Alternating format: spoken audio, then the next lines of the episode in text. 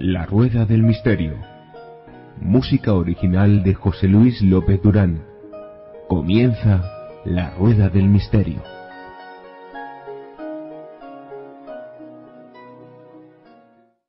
Amigos de la Rueda del Misterio, os recordamos que podéis descargar desde nuestro blog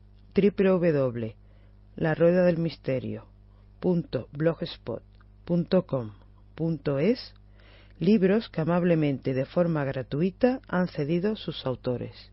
¿Estás pensando en publicar tu libro? Con Ediciones Ende puedes hacerlo por menos de lo que imaginas. Con vender tan solo 20 libros recuperarás la inversión de imprimir 50. El resto será beneficio para ti. Solicítanos un presupuesto sin compromiso en www.editar.com.es.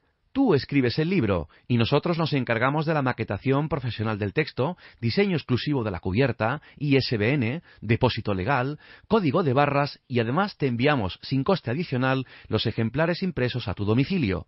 Todo ello a precios increíbles. Por ejemplo, 50 libros de 100 páginas por tan solo 220 euros. Recuerda, ediciones Ende en www.editar.com.es.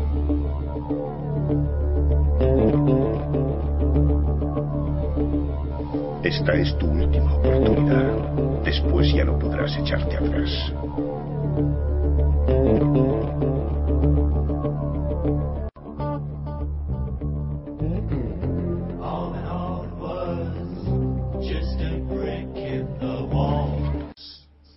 Estamos repasando esta historia real de España cercana que hemos tenido y estamos viendo que mucho de lo que hemos contado y de lo que vamos a contar hoy seguramente no figuran en los libros de historia. Evidentemente, cuando escuchéis por qué, lo que estamos contando, eh, sabréis por qué porque realmente hay muchas veces que la verdad nos gusta y si nos gusta pues suprimida, ya lo sabemos por mucho que lo han hecho los anglosajones con esta historia que tenemos hoy en día.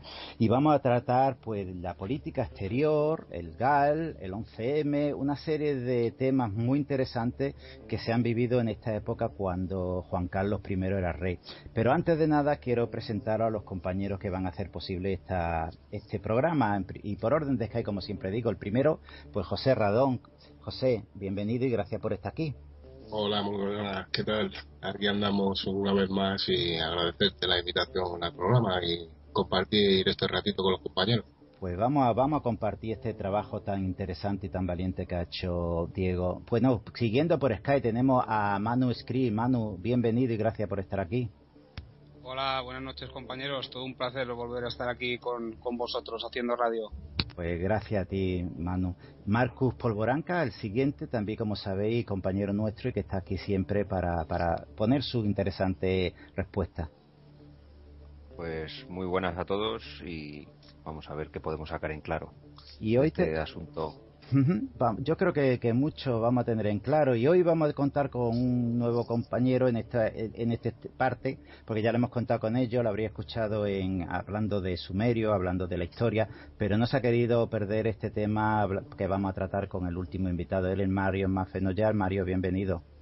¿Qué tal? Muchas gracias a vosotros por contar conmigo. Un placer estar aquí. No, gracias porque eres tú participar. Bueno, y el último invitado último simplemente porque está en Skype, porque yo creo que, que lo conocéis todo, Diego Camacho, autor del, del trabajo del que vamos a tratar, con el del ejército, historiador, bueno, mucho, muchas cosas, un currículum muy largo que te queremos dar las gracias, Diego, por querer compartir con nosotros y querer seguir batallando en estos temas. Pues nada, eh, de nada, eh, encantado de estar aquí esta noche eh, compartiendo este rato y a ver si somos capaces de, comunicar a, a, nuestros oyentes pues la información que vamos a tratar y vamos a intentar ser lo más profundo y extenso posible. Pues vamos a intentar aclarar las cosas y ver ese apartado oscuro que la historia seguramente no se vea reflejado, esa parte de, del rey que tiene esta parte de claro oscuro. Y vamos a empezar, tú tienes el apartado de política exterior. ¿Qué significa eh, Juan Carlos I para la política exterior, Diego?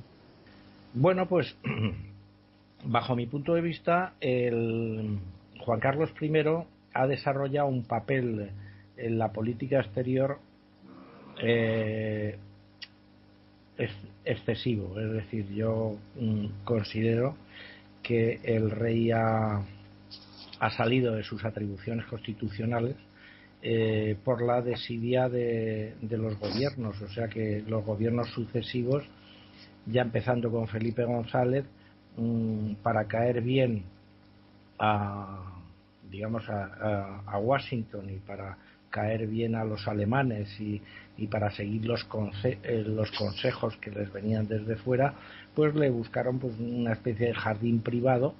Eh, ya tenía un jardín privado con las con las Fuerzas Armadas, como el otro día señalamos, y entonces le buscaron un jardín privado respecto a la política exterior.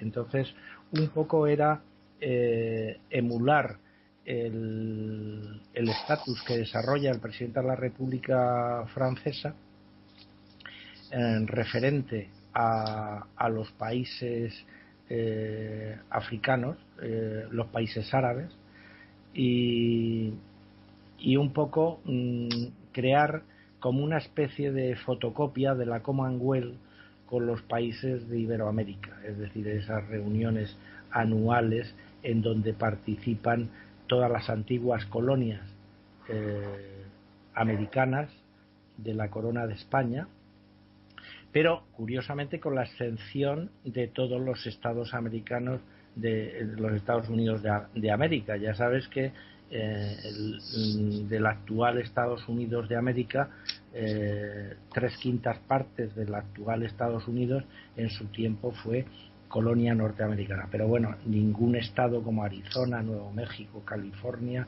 eh, antiguas posesiones coloniales de la corona, pues no tienen asiento en esa en esas reuniones con los países americanos. Es decir, que está devaluada en ese sentido, pero sobre todo porque el rey de España no es.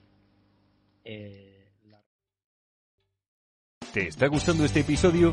Hazte fan desde el botón Apoyar del podcast de Nivos. Elige tu aportación y podrás escuchar este y el resto de sus episodios extra. Además, ayudarás a su productor a seguir creando contenido con la misma pasión y dedicación.